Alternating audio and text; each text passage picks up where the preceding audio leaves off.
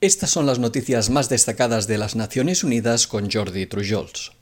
La Organización Mundial de la Salud desveló este jueves su estrategia para conseguir vacunar de COVID-19 al 40% de la población de todos los países para finales de 2021 y al 70% para mediados de 2022. El lanzamiento tuvo lugar durante una conferencia de prensa conjunta entre el secretario general de la ONU, Antonio Guterres, y el director general de la Organización Mundial de la Salud, el Dr. Tedros, donde ambos líderes pidieron a los países y a los fabricantes que cumplan con sus compromisos sin más demoras. Iniciativa describe las acciones prioritarias que necesitan llevar a cabo los países, los productores, la sociedad civil, el sector privado y los bancos e instituciones multilaterales de desarrollo a nivel global y regional. Entre las obligaciones nacionales si busca cumplir y acelerar los compromisos a corto plazo del reparto de dosis de vacunas y de donaciones al mecanismo COVAX para los países con compromisos existentes y establecer nuevos compromisos de reparto de dosis que faciliten alcanzar el objetivo de cobertura del 70% en todos los países.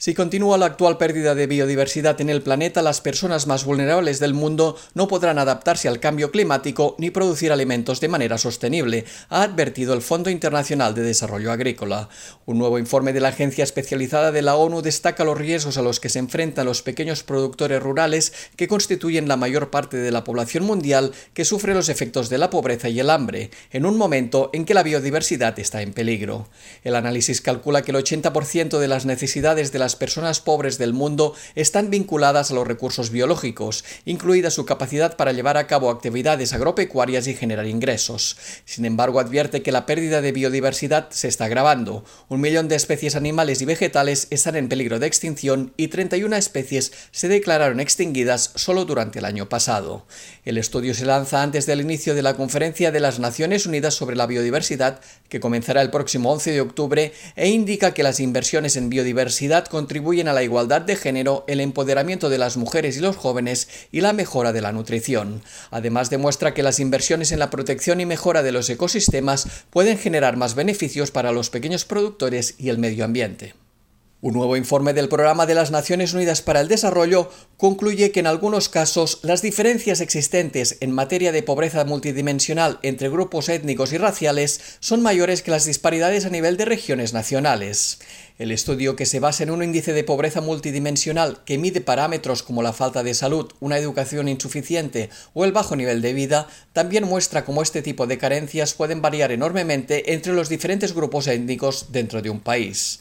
A modo de ejemplo, en Gabón y Nigeria la diferencia porcentual entre grupos étnicos multidimensionalmente pobres es superior a los 70 puntos. Las comunidades indígenas en Bolivia representan el 44% de la población, pero suponen el 75% de los pobres multidimensionales y en la India 5 de cada 6 personas multidimensionalmente pobres pertenecen a tribus o castas inferiores. El informe también incluye un apartado en materia de género e indica que cerca de dos tercios de los pobres multidimensionales, unos 830 millones de personas viven en hogares en los que ninguna mujer o niña ha completado al menos seis años de escolarización. Los precios de los alimentos aumentaron durante el mes de septiembre principalmente por la escasez de la oferta y la fuerte demanda de productos básicos como el trigo y el aceite de palma, informa la Organización de las Naciones Unidas para la Alimentación y la Agricultura. El índice de precios de los alimentos de la organización se situó en una media de 130 puntos en septiembre, lo que representa un aumento del 1,2% respecto al mes de agosto y de casi 33% con el valor registrado en septiembre de 2020.